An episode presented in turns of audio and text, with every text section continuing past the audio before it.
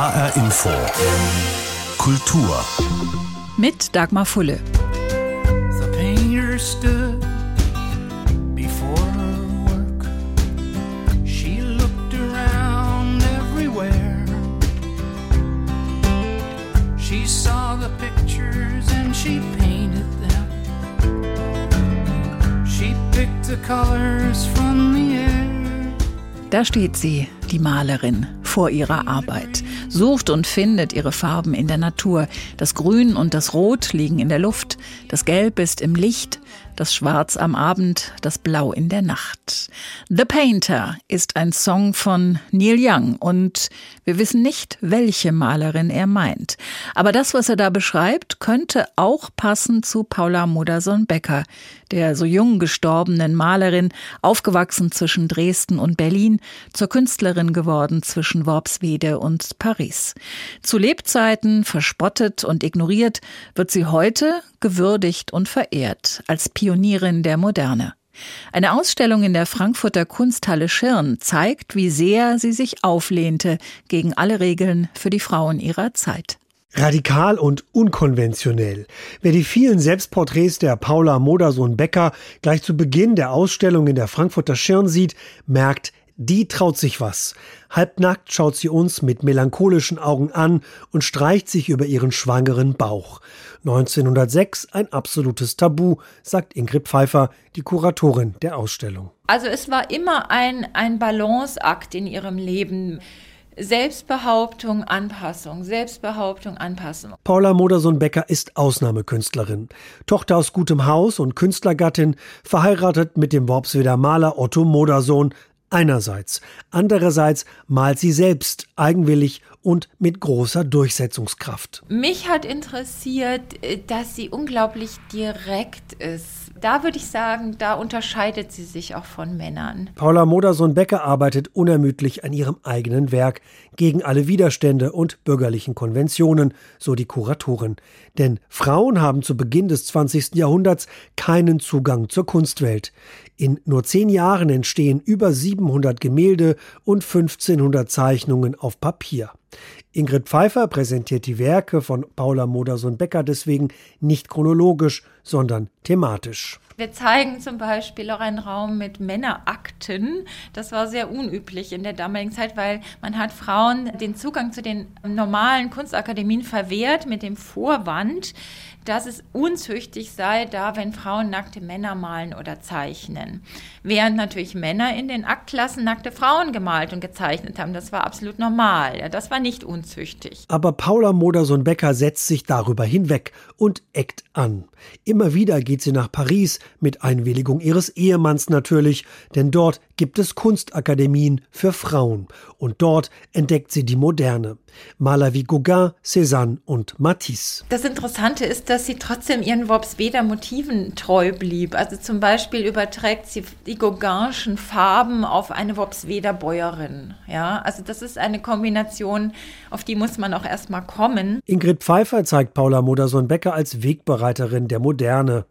Mit einem Fuß zwar noch im 19. Jahrhundert, mit romantischen Vorstellungen von Natur, andererseits aber lenkt die Künstlerin unseren Blick auf das Abseitige, zeigt normale Menschen aus nächster Nähe, Bauern, Arbeiter, Kinder, mit Nasen wie Kolben und Händen wie Schaufeln, so kritisiert sie ihr eigener Gatte. Muttersohn Becker nimmt die Menschen aus ihrer Umgebung und macht aus einer Frau aus dem Armhaus, also am unteren Rand der Gesellschaft, macht sie eine thronende Göttin, ja, ein, ein Urwesen mit Riesenhänden, beeindruckend auch im Format. In der Frankfurter Schirn entdecken wir eine Frau, die konsequent ihren Weg geht, unbeirrt und ja, auch radikal.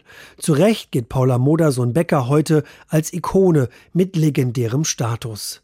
Als sie im November 1907 im Kindbett nur 31-jährig stirbt, hinterlässt sie ein großes Werk. Von dem präsentiert die Frankfurter Schirn einige der schönsten Bilder. Jan Tussing über die Ausstellung mit Werken von Paula Modersohn-Becker. Zu sehen in der Frankfurter Kunsthalle Schirn bis zum 6. Februar.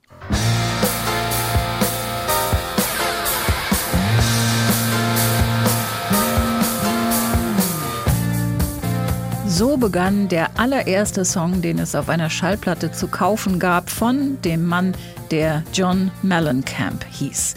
Auf seiner Platte stand allerdings John Cougar, damals 1979. Der Glamrock war da schon längst am Ende, aber David Bowies Manager, der den jungen Mellencamp entdeckt hatte, wünschte sich was Glamouröseres und fasste den einsamen Entschluss, der Typ heißt Cougar, der Puma. Es war der Beziehung zwischen Manager und Künstler nicht förderlich. Genauer gesagt, man trennte sich sofort und dauerhaft.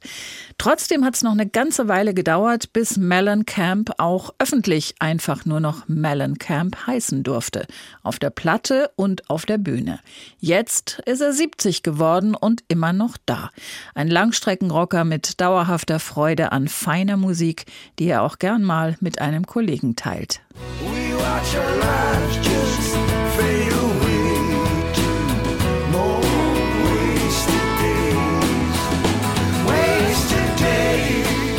John Mellencamp ist 70 Jahre alt, aber alles andere als im Ruhestand. Gerade brachte er zusammen mit Altrocker Bruce Springsteen den Song Wasted Days heraus, eine Auseinandersetzung mit der Endlichkeit des Lebens. Jetzt im Alter sei das Schreiben von Stücken richtig überraschend und aufregend geworden, sagte er unlängst in einem Fernsehinterview. So songwriting has become like a real uh, surprise to me and really uh, exciting at my age. It's more exciting now than it ever was. Seit gut 56 Jahren steht das Rock-Urgestein John Mellencamp auf der Bühne. Seine erste Band hatte er mit 14. Seine internationalen Erfolge feierte er wesentlich später, in den 80ern, mit seinem sogenannten Heartland Rock, einem Mix aus Rock'n'Roll, Folk und Country aus dem Heartland, dem mittleren Westen, wo viele Arbeiter und Bauern zu Hause sind.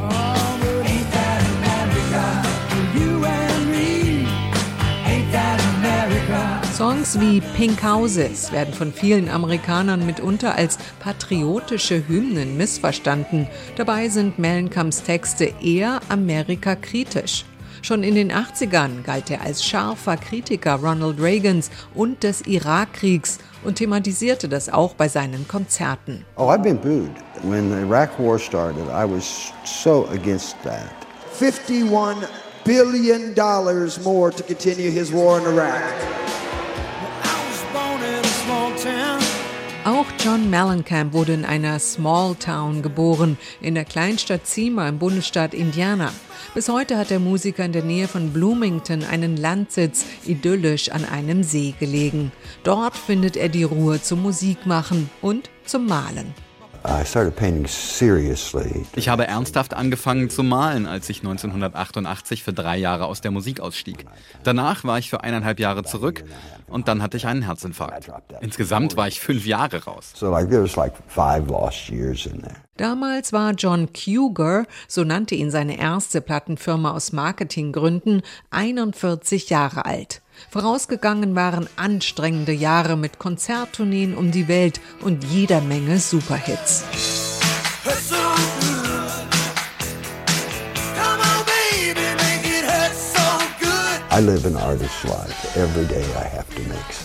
Ich führe ein Künstlerleben. Jeden Tag muss ich was machen. Entweder male oder schreibe ich oder ich probe oder bin auf Tour. Jedes Konzert, auch wenn es immer wieder der gleiche Song ist, ist eine neue Erfahrung, bei der ich vom Publikum lernen kann. Das ist Kunst.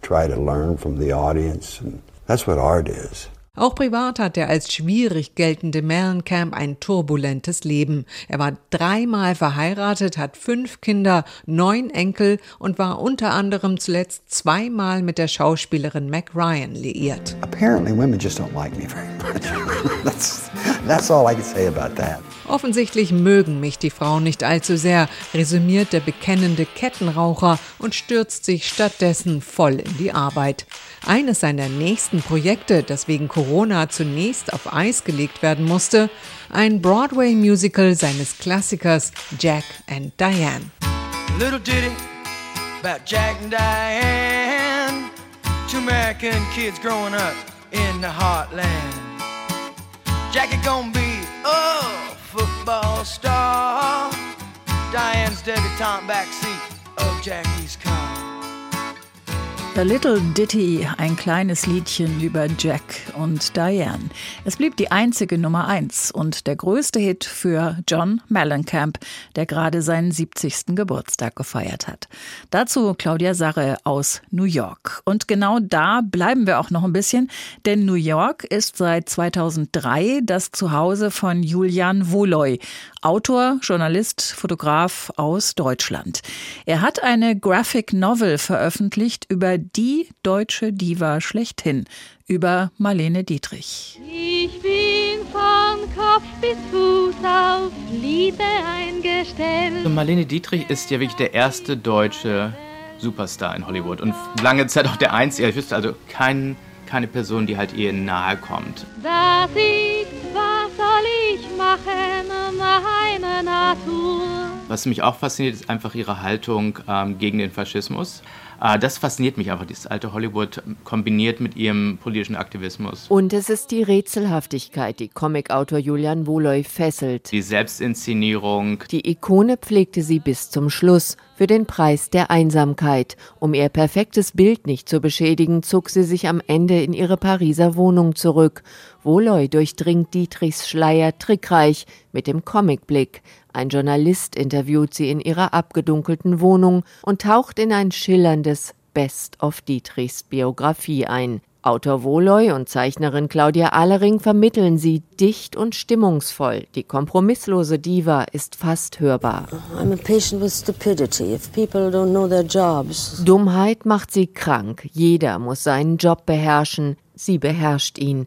Der Comic zeichnet den Beginn von Dietrichs Karriere in den goldenen Zwanzigern ihren Aufstieg zum Filmstar in Der blaue Engel, ihren Erfolg in Hollywood, aber daneben noch viel mehr. Es gibt zu ihr ja haufenweise Literatur und je nachdem, wen man liest, weiß man nicht genau, was man glauben soll. Wohloy verlässt sich auf das, was Dietrichs Tochter Maria Riva über ihre Mutter erzählt und er vergleicht es mit deren Mythen. Dabei kommt der Star nicht immer gut weg, als Mutter, aber auch als Frau in ihrer lebenslangen Ehe mit Filmproduzent Rudolf Sieber, neben all ihren Liebschaften. Mir war gar nicht bewusst, als ich, als ich anfing zu recherchieren, dass sie halt sich nie von Rudi hat scheiden lassen und auch ihre Tochter äh, wurde auch lange Zeit in Hollywood verschwiegen, weil eben als Diva sie halt ihre Sexualität ausstrahlte und so weiter und eine Tochter passt natürlich in dieses Bild nicht rein. Das übernimmt Rudi, den Dietrich immer Papi nennt. Und dann gibt es halt die eine Szene, wo sie dann plötzlich ihn Rudi nennt und er dann ganz erstaunt darüber ist, dass sie plötzlich dann ihn nicht mehr durch die Vaterschaft definiert. Weißt du was, Rudi? Ich habe mich entschieden. Was?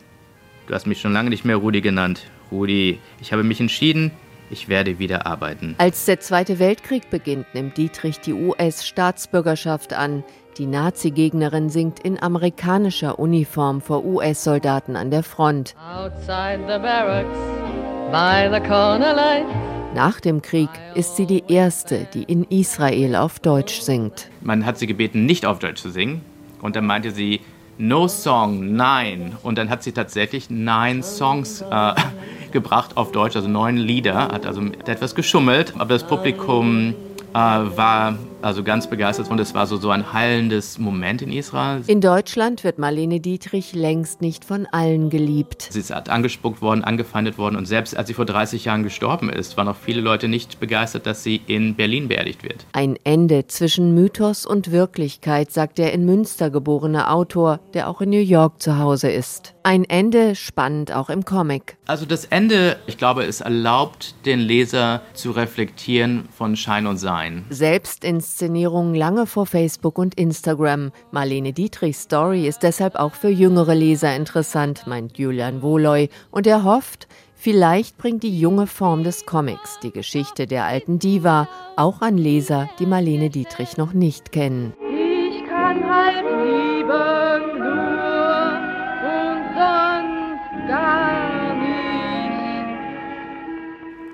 Aus New York ein Bericht von Antje Passenheim über einen deutschen Autor, der einen Comic, eine Graphic Novel veröffentlicht hat über das Leben von Marlene Dietrich. New York ist zwar nicht unbedingt die Stadt, die man zuerst mit dem Blues in Verbindung bringt, aber er findet dort natürlich trotzdem statt oder sagen wir mal auch. Überraschenderweise sogar bei diesem Mann. Remember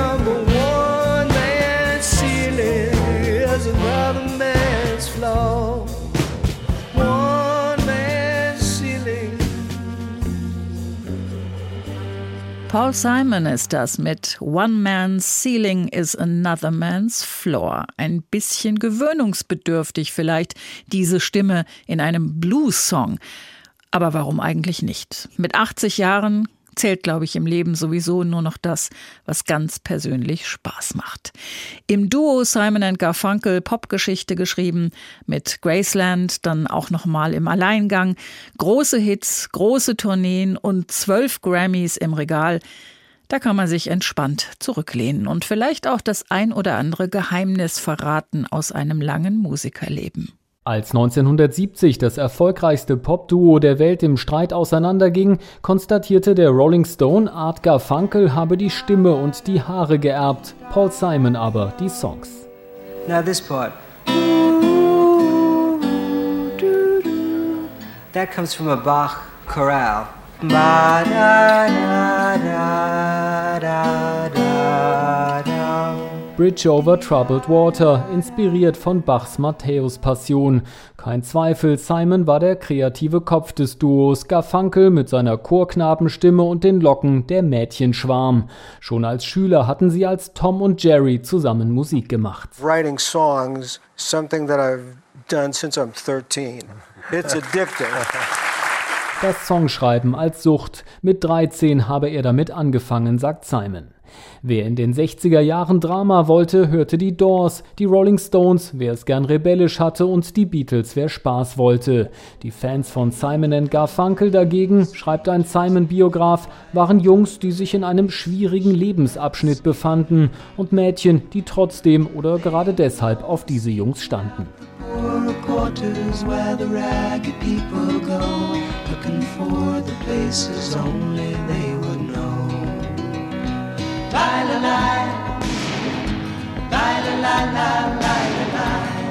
The Boxer, ein müder Kämpfer, der seine Familie verlassen hat, um dahin zu gehen, where the ragged people go, wo sich die Abgerissenen herumtreiben in den Großstadtdschungel New Yorks. Für solche Balladen lieben ihn die Fans, auch wenn der Song wenig mit dem Leben Simons zu tun hat. Middle class. I grew up here in New York, in Queens. Aufgewachsen als Sohn ungarisch-jüdischer Immigranten im bürgerlichen New Yorker Stadtteil Queens, dort wo er 2019 auch das letzte Konzert seiner Abschiedstournee spielte, zwei Meilen von seiner alten Highschool entfernt, 20 Minuten mit dem Rad zur Wohnung der Eltern. I really did enjoy it. It was about two miles from the high school that I went to. Uh, and uh, a 20 minute bicycle ride from Seitdem ist es stiller um Simon geworden. Ab und an spielt er noch bei Benefizkonzerten sowie Ende September beim Global Citizen Live Festival im New Yorker Central Park, dem Ort, zu dem fast auf den Tag genau 40 Jahre zuvor 500.000 Menschen pilgerten, um beim Reunion-Konzert von Simon Garfunkel dabei zu sein. And touch the sound of silence. And in the naked light I saw 10,000 people, maybe Es war eine Zeit, in der Simon in einer Schaffenskrise war. Die Soloalben in den 70ern hatten sich gut verkauft. Jetzt litt er unter einer Schreibblockade und seiner gescheiterten zweiten Ehe. Ausgerechnet in Südafrika findet er neue Inspiration. Das Ergebnis Graceland. The river down the highway through the cradle of the Civil War. I'm going to Graceland, Graceland, Memphis, Tennessee. I'm going to Graceland. Ein Meilenstein der Weltmusik, der Simon allerdings auch eine Menge Ärger einbringt, weil er mit seiner Reise gegen das internationale Embargo gegen das Apartheid-Regime verstoßen hat, landet er sogar kurzzeitig auf der schwarzen Liste der Vereinten Nationen. An den Erfolg von Graceland kann er danach nicht mehr anknüpfen. Das letzte Album ist bereits 2018 erschienen, In the Blue Light, auf dem er zehn eher unbekannte eigene Songs umgeschrieben und neu aufgenommen hat. I picked songs that were my favorites and then I rewrote the parts that I thought were weak. It's really quite a treat to be a composer and have the opportunity to go back and fix your mistakes. Um eigene Fehler zu reparieren. Was für ein Genuss für einen Komponisten, sagt er. Das klingt schon ein bisschen nach Nachlassregeln. Aber gibt es einen Song, den er nach einer so langen Karriere gerne selbst geschrieben hätte? Simon überlegt nicht lange. Silent Night. I, you know, so simple, so beautiful. I, I love that. Stille Nacht. So einfach, so schön. Aber auch wenn er das nicht geschrieben hat, hat er der Welt ein paar ziemlich unverwüstliche und schöne Melodien geschenkt. Peter Mücke zum 80. Geburtstag von Paul Simon. Wie hebt man sich von der Masse ab? Wie zeigt man der Welt, hey, ich bin anders als die anderen, besser, wähl mich aus, kauf mein Produkt und vergiss den Rest? Heute ist klar, dafür braucht's eine ordentliche Marketingkampagne, am besten vom Profi und auf allen Kanälen, gern auch im Internet und in sozialen Netzwerken. Vor 400 Jahren gab's das alles noch lange nicht. Was hat Rembrandt Harmensohn van Rijn also gemacht? Er hat sich immer und immer wieder selbst gemalt und damit für sich Reklame gemacht. Heute wissen wir, er hat's geschafft, sich als Künstler, als Maler von der Masse abzuheben und seinen Vornamen zu seinem Markenzeichen zu machen. Die Geschichte dazu erzählt eine Ausstellung im Frankfurter Städel. Ich bin Maler, der Beste, und übertreffe meine Lehrmeister. Nennt mich Rembrandt. Der niederländische Maler findet sich ganz schön toll. Und als der junge Rembrandt Anfang des 17. Jahrhunderts aus der Provinz nach Amsterdam kommt, um den Kunstmarkt zu erobern, tritt er ganz schön großspurig auf. Nennt mich Rembrandt, dieser auffordernde Titel, der bezieht sich darauf, dass Rembrandt, der eigentlich gar nicht Rembrandt heißt. Der heißt Van Rijn. Also es wäre ungefähr so, als wenn ich, ich heiße Jochen Sander, wenn ich äh, mich sage, mich vorstelle, guten Tag, ich bin Herr Sander, sondern wenn ich sagen würde, ich bin Jochen. Und ich möchte auch nur noch so genannt werden. Das tut er aber. The artist formerly known as Rembrandt Hermannsson van Rijn aus Leiden schlüpft aus dem Ei und signiert seine Kunstwerke fortan nur noch mit dem Vornamen. Rembrandt. Er schafft seine eigene Marke, sagt Kurator Jochen Sander, Sammlungsleiter der Alten Meister am Frankfurter Städel. Diese Geschichte, wie Rembrandt es schafft, als Newcomer auf einem durchaus schon existierenden Markt mit einer Menge hochkarätiger, sehr anspruchsvoller Auftraggeber zu reüssieren, sich durchzusetzen, das ist die Geschichte unserer Ausstellung. Rembrandt, der Müllerssohn aus Leiden, erfindet sich neu. Selbstbewusst, frech, mit einer Prise Humor wird er in der Welthandelsmetropole Amsterdam zum Star. Denn er kann alles. Porträts, Stillleben, Landschafts- und Historienmalerei. Er zaubert Gemälde, die anders sind als der Rest seiner Konkurrenten. Rembrandt strebt nach einer größtmöglichen Lebendigkeit und einer größtmöglichen Natürlichkeit, sagt Jochen. Er versteht es, seinen Figuren ein Maß an Lebendigkeit zu geben, dass wir nicht das Gefühl haben, da liegen 400 Jahre dazwischen, was ja eigentlich ein Abgrund von Zeit ist, sondern dass wir bei vielen dieser Figuren das Gefühl haben, wow, der sieht so aus, dem könnte man auf der Straße begegnen. Mit dem würde ich ganz gern mal einen Wein trinken oder einen Tee. Zu Tee mit Rembrandt, das geht natürlich nicht mehr, aber im Städel sehen wir auf zwei Etagen eindrucksvoll über 140 Gemälde, Druckgrafiken und Zeichnungen. Darunter so berühmte Werke wie Die Blendung Simsons oder die Entführung Ganymeds. Das ist die Geschichte des schönsten Jünglings der Antike, der das erotische Interesse des Gottes Jupiter weckt und von diesem in Form eines Adlers entführt wird. Rembrandt setzt dieser Szene seinen sehr eigenen frechen Stempel auf, findet Kurator Jochen Sanders. Wenn wir jetzt das Bild aus Dresden, was hier vor uns hängt, anschauen, dann sehen wir nicht etwa einen, den schönsten Jüngling der Welt, sondern wir sehen ein schreiendes, fettes, feistes, vielleicht dreijähriges Kind, ein Knabe, der in den Fängen dieses Adlers gen Himmel getragen wird, einen genauso großen Schreck darüber bekommen hat wie wir und vor Schreck nicht nur plärrt und schreit, sondern sogar pinkelt. Das soll der schönste Jüngling der Welt sein? Genau diese Frage haben sich damals auch die Amsterdamer gestellt. Im Frankfurter Städel werden solche Fragen unterhaltsam beantwortet. Wir begegnen einem frechen, selbstbewussten, eigenwilligen Maler, der mit seiner Visionskraft und seinen lebendig dargestellten Figuren uns noch heute begeistert. Für diese atemberaubende Ausstellung haben die größten Museen der Welt ihre schönsten Rembrandt-Werke nach Frankfurt geschickt. Nennt mich Rembrandt, so beeindruckend und selbstbewusst wie der Meister höchst persönlich. Jan Tussing zur Ausstellung Nennt mich Rembrandt im Frankfurter Städel, zu sehen bis zum 30. Januar. Und das war HR Info Kultur. Den Podcast finden Sie auf hrinforadio.de und in der ARD Audiothek. Mein Name ist Dagmar Fulle.